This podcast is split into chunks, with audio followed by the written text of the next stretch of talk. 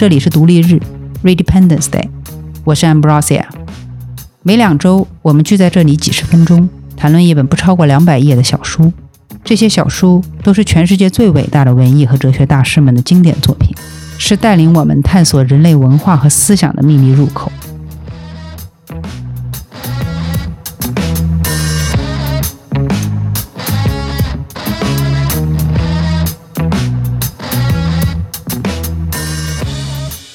继续探讨历史的滥用对现代青年的个性、个人生活乃至整个民族的成熟和发展所带来的可怕后果，以及尼采对此提出了他心目中的解决方案，即以古希腊为范本的青年教育。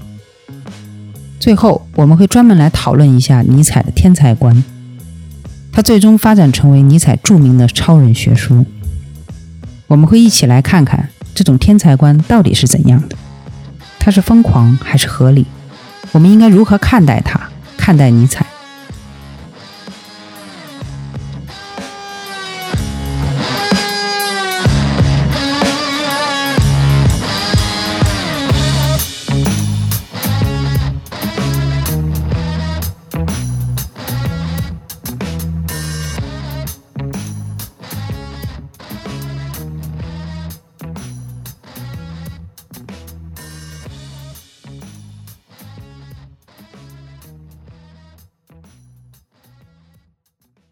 那么，历史的滥用对个性发展和文化繁荣到底造成了哪些灾难性的影响？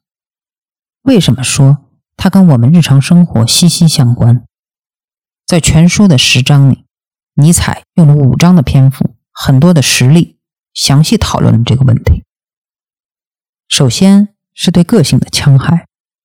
尼采认为，历史被科学主义话语所滥用，使得历史。不是一种真正的历史，而是一种关于历史的知识。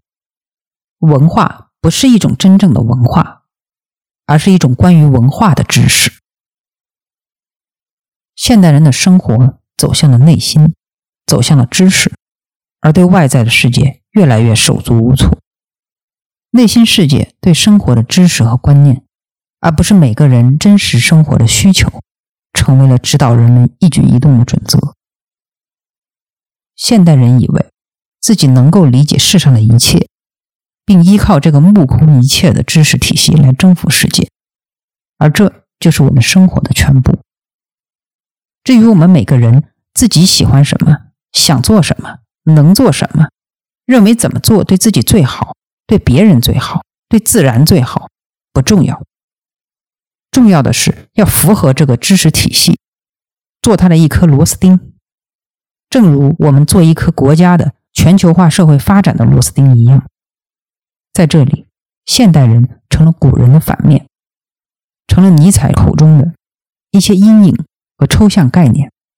没人敢于表现个性，而是戴上面具，将自己装扮成一个有教养的人，一个诗人或是一个政治家。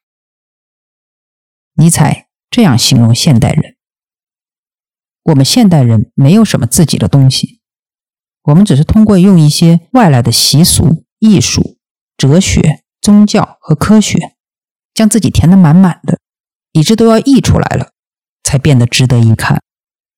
一个误入我们时代的古希腊人，很可能会这样称呼我们：会走路的百科全书。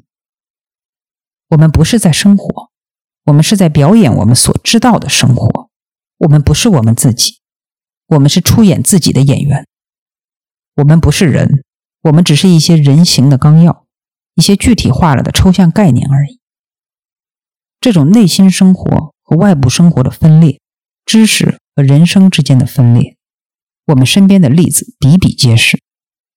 我们今天的哲学家和文学家们，只是课堂和办公室里的哲学家和文学家，他们都很清楚，那是他们的专业，是他们的糊口之资。而绝不是他们的生活，他们不可能像在他们论文里写的、课堂上讲的那样，作为一个哲学家或者文学家来过每一天的生活。他们走出教室和办公室，他们的哲学和文学观念也就留在了那里。他们不会跟着他，更不会理所当然的就让他比其他人更善良、更敏感，更是非分明，更心怀宽大。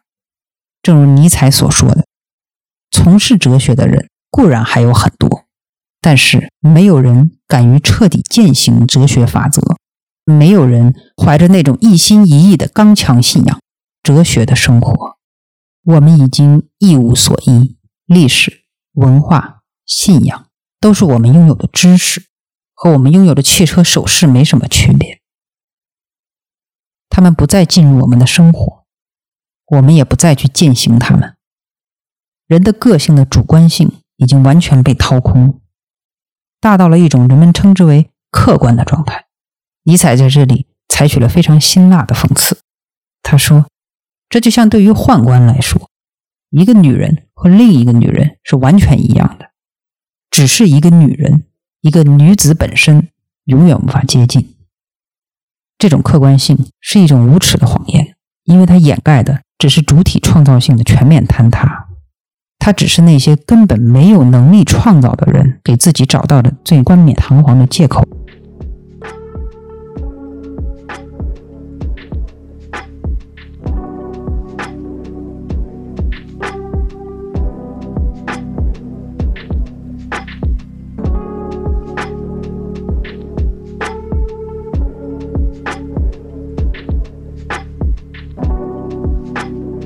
的确，现在的很多学者，他的研究方向是鲁迅还是杜甫？论文是写《红楼梦》还是写《西厢记》？甚至到底是念文学还是念经济，都丝毫不会形成他们心灵上的困扰。如果真的有困扰，也无非是一些利益上的困扰罢了。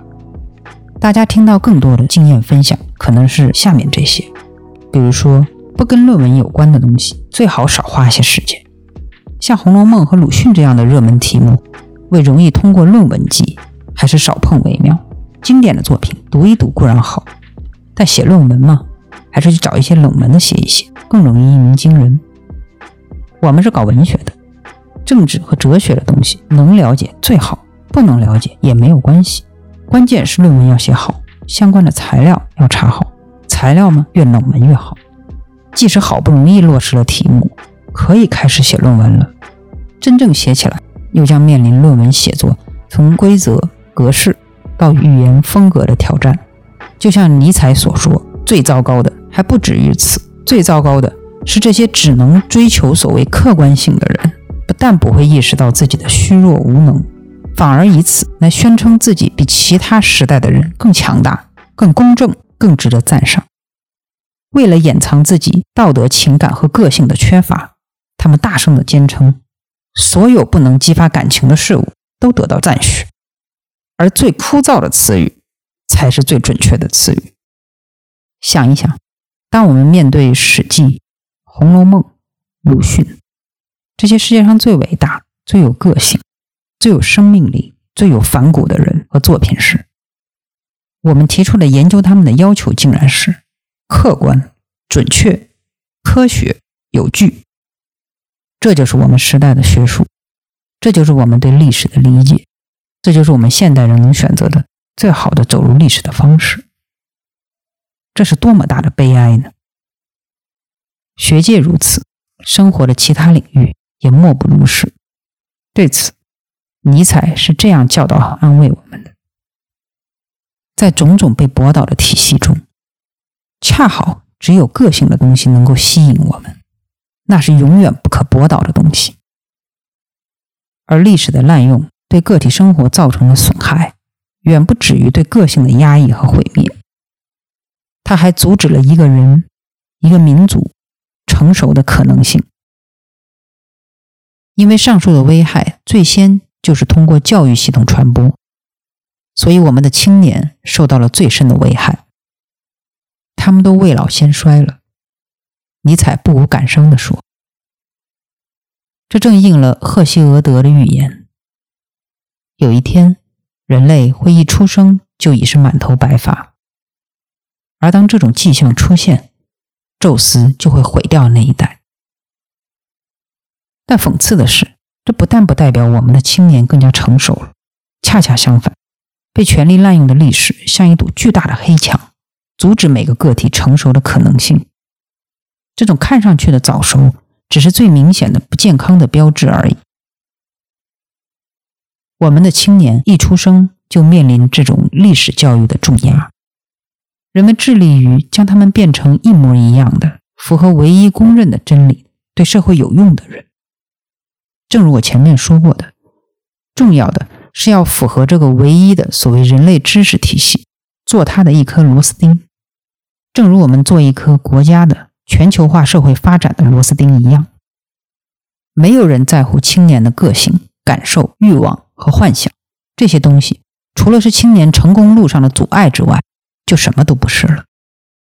尼采这样说道：“每个民族，甚至每个人，要想变得成熟，都需要一层幻想的面纱，一层保护云。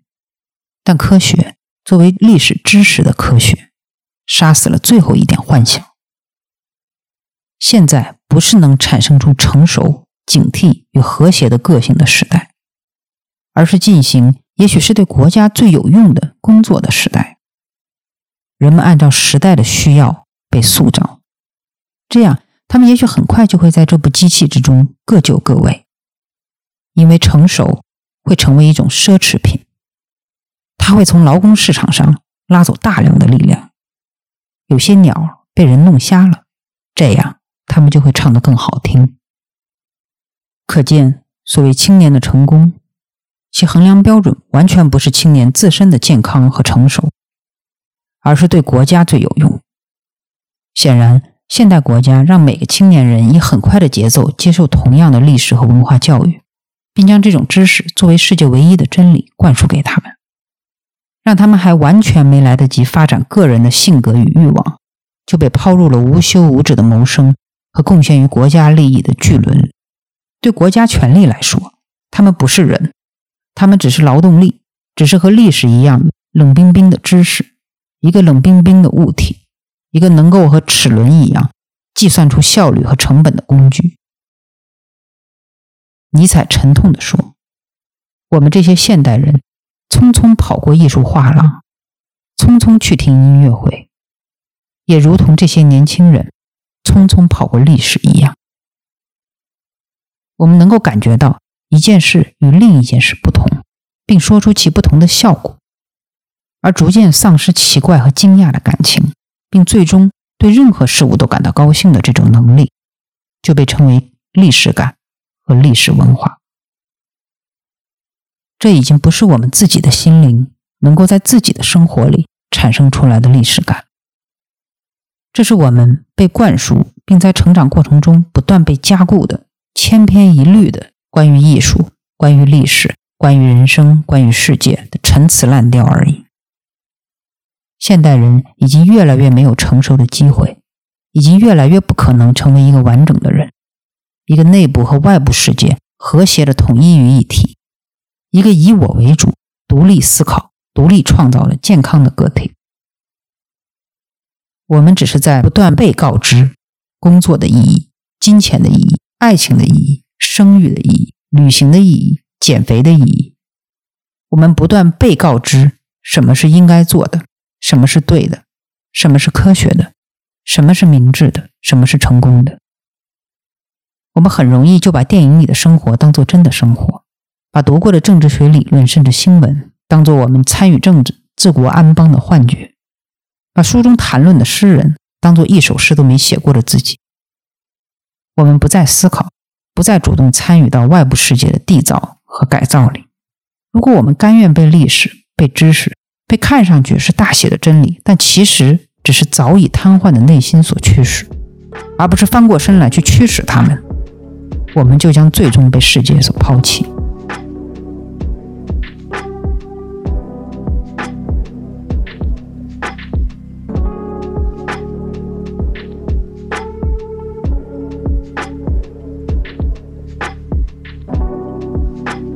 但是，不论滥用历史的权力话语有多么强大，青年毕竟不可能是毫无感觉的机器。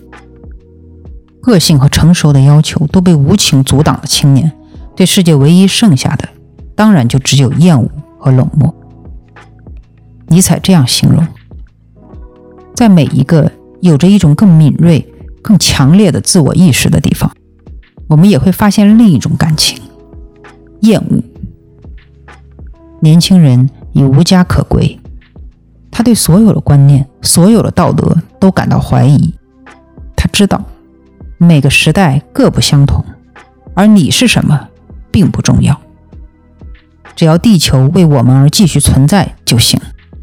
即使它不能永远存在，那也没什么关系。这样，他们的生活成为一种具有讽刺意味的存在。我们能清楚看到，这种厌恶和反讽的情绪，从尼采的时代到今天一百四十多年间，已经渐渐集入腠理。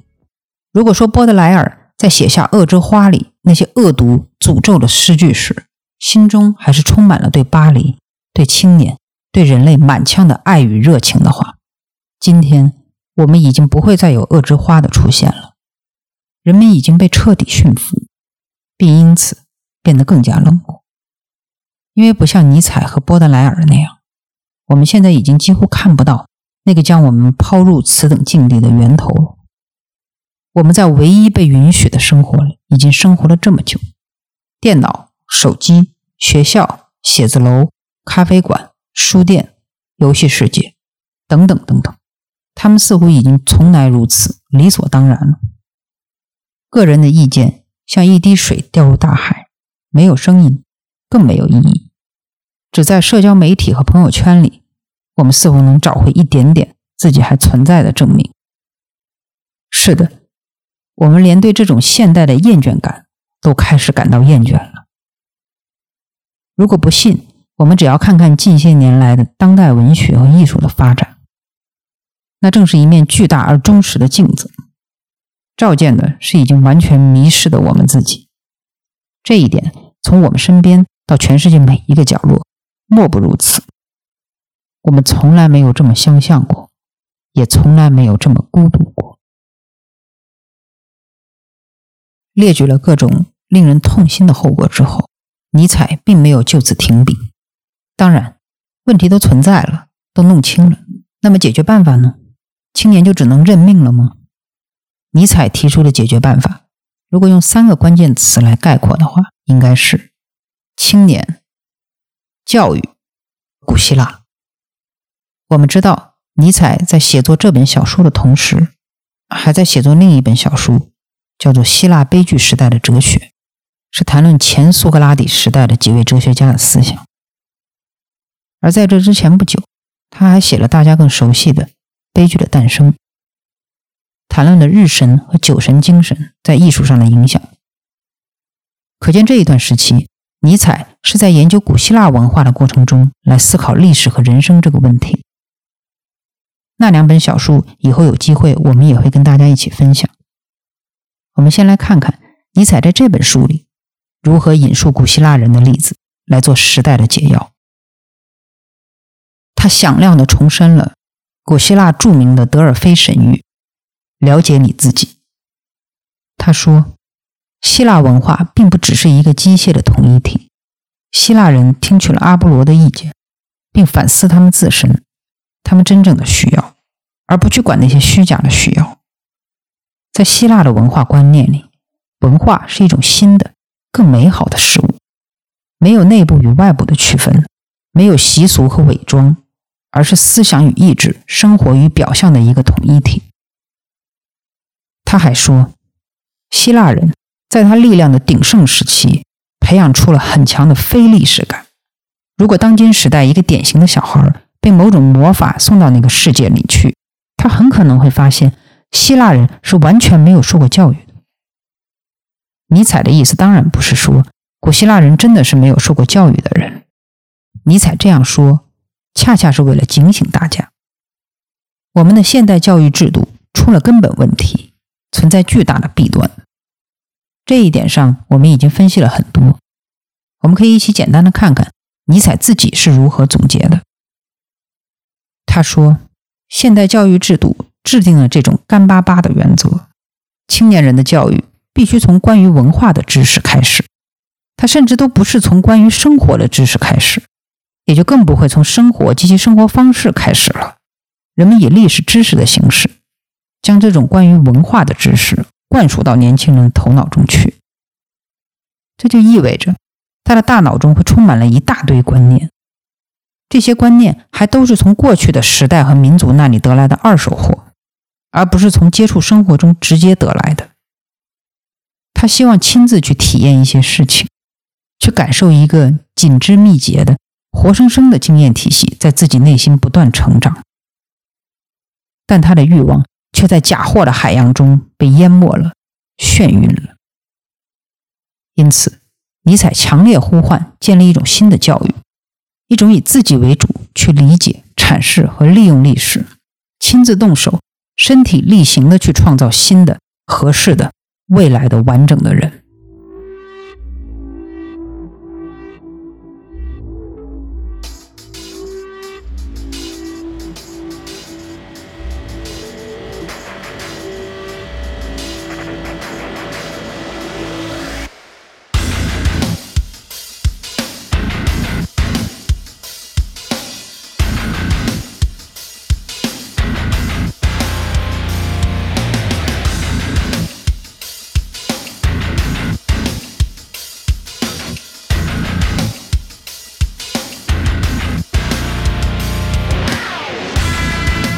下面我们来讲讲尼采的天才观。这本书里充满了真知灼见，尼采对新的教育的呼唤也充满了激情和诱惑。但最终，我们不得不提出一个问题：谁来主导这种新的教育呢？谁能做那个终极的裁判者，判断什么是好，什么是合适呢？你吗？我吗？尼采吗？还是谁？这是一个无法逃避的问题。正是在回答这个问题的过程中，尼采提出了他的天才观，或者说贵族主义的观点，后来发展成他最受争议的超人说。在这本书里，尼采的说法是这样的：历史是要由有经验、有性格的人来写的。如果一个人不是比别人经历过更伟大和更高尚的事，他就不能解释。过去的任何伟大和高尚的事，你只能用现在最强有力的东西来解释过去。只有通过用尽你所拥有的最高贵的品质，你才会发现过去之中什么是最伟大的，是最值得了解和保存的。物以类聚，否则你就会将过去降低到你自己的水平。不要相信任何不是源于一个非凡心灵的历史。和那些伟大的死者比起来，有权生活的活人太少了。进一步的，他否定了将历史看作是群众运动成果的观点。他说，所有历史中价值最小的是这样一种历史。他将伟大的群众运动看作是过去历史中最重要的事情，而将那些伟大人物只看作是这些运动最明显的表现，溪流上可见的泡沫。因此，雍仲必须制造出伟大人物，而混乱必须产生出秩序。最后，颂歌自然就献给了无处不有的混乱。在很长一段时间里，触动雍仲的每件东西都被称为伟大，且他们变成了人们所说的历史力量。但这不是十足的故意混淆质与量吗？事实上。最高级、最高尚的人对雍仲完全没有影响力。尼采用当时他心仪的哲学家叔本华的“天才共和国”的观点来加以佐证：一个巨人穿过时间的荒原，向另一个巨人呼唤。这种崇高的精神谈话在继续，而未被那些在他们之间爬来爬去的、放任喧闹的侏儒们所打断。历史的人物就是在两者之间做调停人，甚至提供产生出伟大人物的动力和力量。人类的目标最后只能在他的最高榜样之中实现。简单说就是，尼采认为创造历史并不能依靠群众运动，只能依靠少数伟大的天才人物。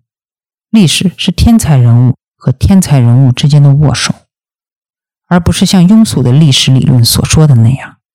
是群众运动的功绩，是美其名曰的什么客观的世界历史进程。尼采是无比真诚的，他真诚的相信天才，相信少数的天才英雄可以来掌握大局，可以带领大家除旧布新，可以开出一个新的格局。他的背后站着他崇拜的古希腊人，一个同样以崇拜英雄、力量和美著称的古老民族。这是为什么？尼采一直在强调个体面对历史的主动性，强调热烈的去生活、去践行、去斗争、去为自己立法，而对群体的、国家的、体制的权力形式，始终保持着高度的警惕和批判。这一点贯穿他所有的作品，到死不变。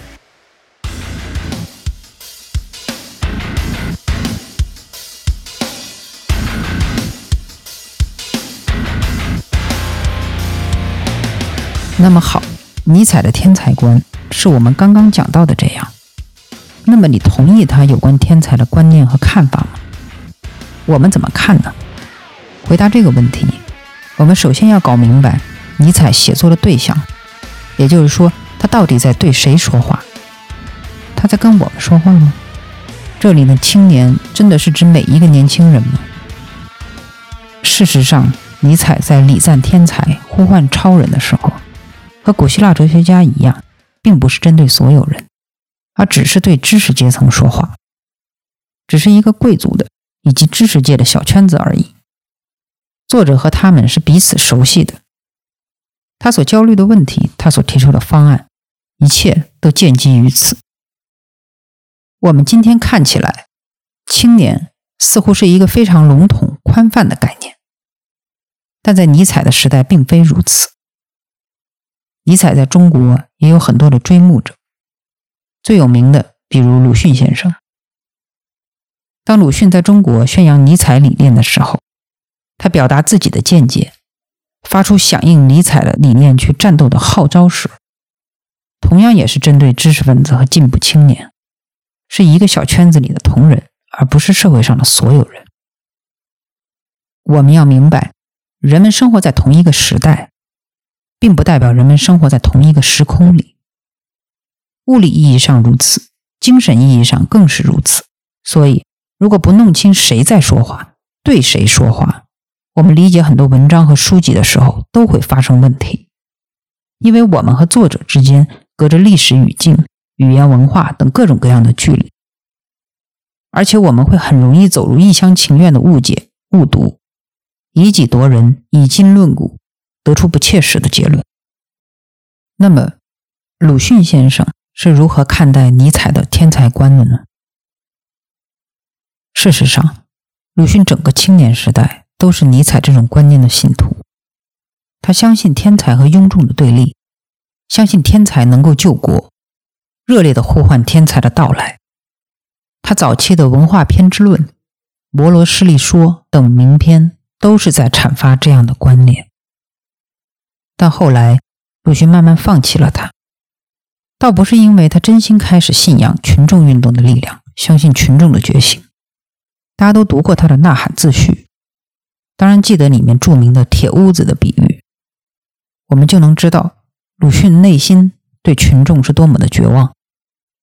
他选择放弃尼采，是因为看清了这样的天才共和国，这样的天才领导的理想社会。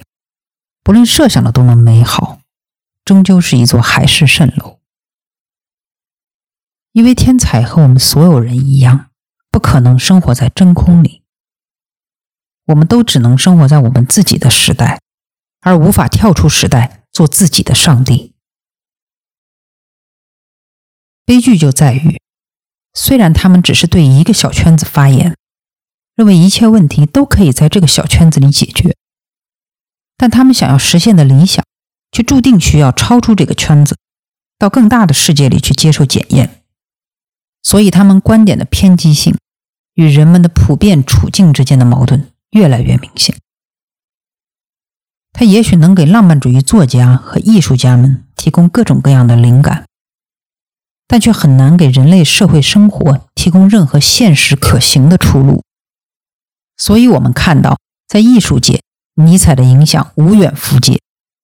他的天才论在艺术上开花结果，创造出那么多天才、机灵人和孤独者，辉煌一时。但在其他的领域，比如这里所讨论的政治、学术和教育领域，却得不到成功。从苏格拉底开始，这样的悲剧就一再重演。到尼采，到今天都没有改变，也不会改变。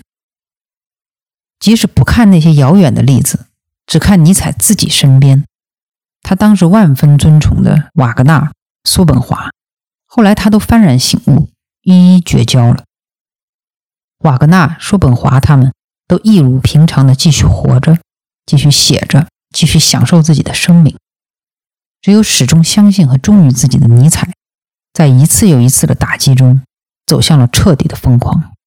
更大的悲剧是，尼采的天才和超人学说，正是以他所例行反对的历史的滥用的方式，被希特勒无耻的断章取义，为祸人间。因为尼采的天才不是别的，只是他口中死了的上帝的代替者而已。他是自身的立法者，他是少数的能够裁判真理的人。真实的人类社会，从这样的天才观里，最有可能得到的，不是天才治国的桃园乌托邦，而是攫取了权力的独裁者，滥用历史危害人类的悲剧。这是一个崇高的理想，但事与愿违的，往往带领人类走向可怕的深渊。这是为什么鲁迅最终放弃了尼采的超人学说的原因。他慢慢的看出来。这一无可避免的结局，它不仅充满了悲剧性，它还充满了毁灭性。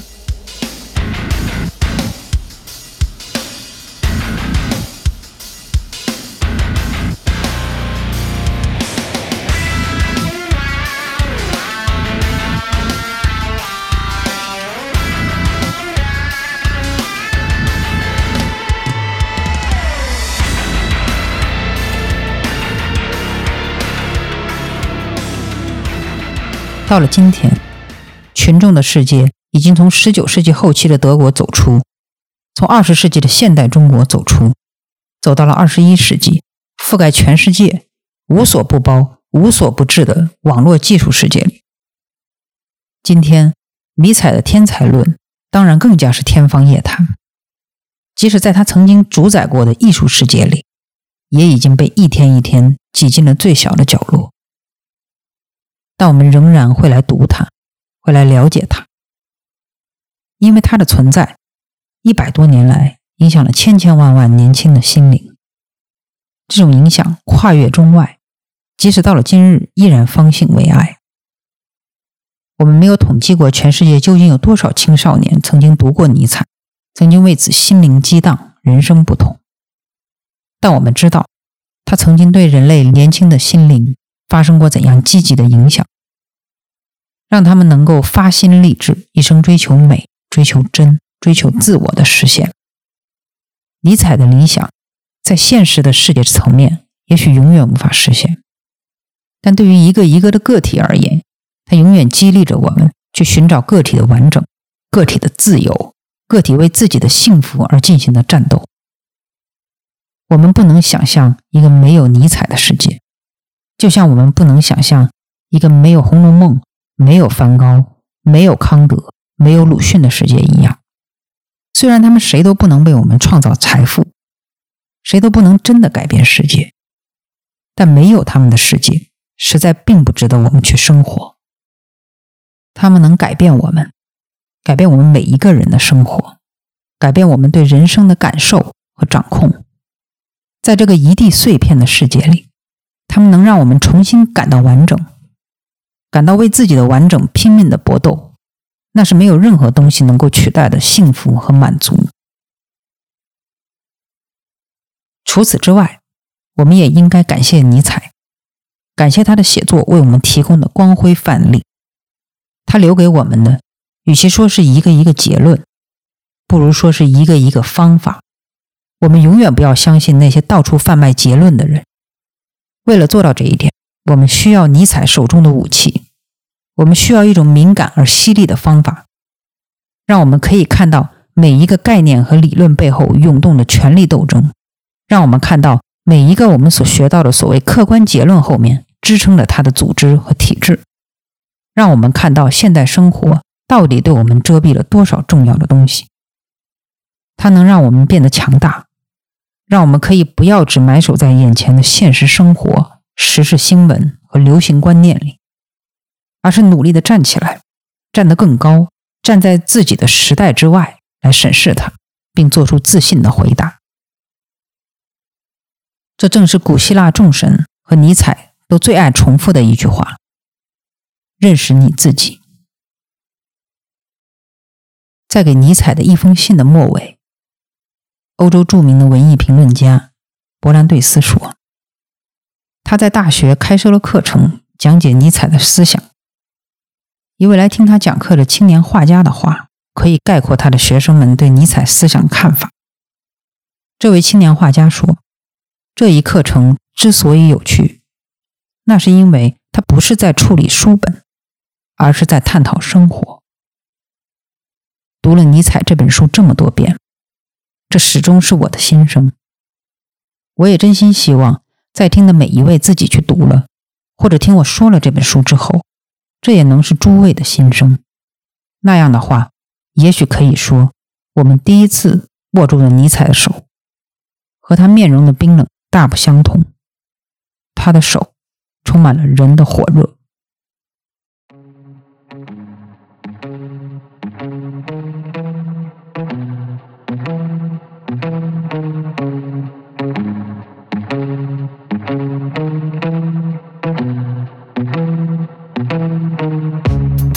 非常感谢你收听这期的独立日 （Redependence Day）。我们下一期的更新会在二零二一年一月四号。在此，先给大家恭贺新年，祝大家新年快乐！如果你对今天介绍的小书还有任何问题，或者想与我讨论任何话题，请给我写邮件，邮件地址是我们的英文名 at gmail.com，Redependence Day at gmail.com。你可以在很多平台上找到我们的节目，Apple Podcast、Spotify、小宇宙等等。如果你喜欢这个节目，请你把它推荐给你的朋友，或者给我们五星好评。你还可以在微信公众号、Substack 和 Matters 等写作平台看到独立日发布的其他人文类的文章。再次谢谢大家的陪伴，我们二零二一年第一个独立日再见。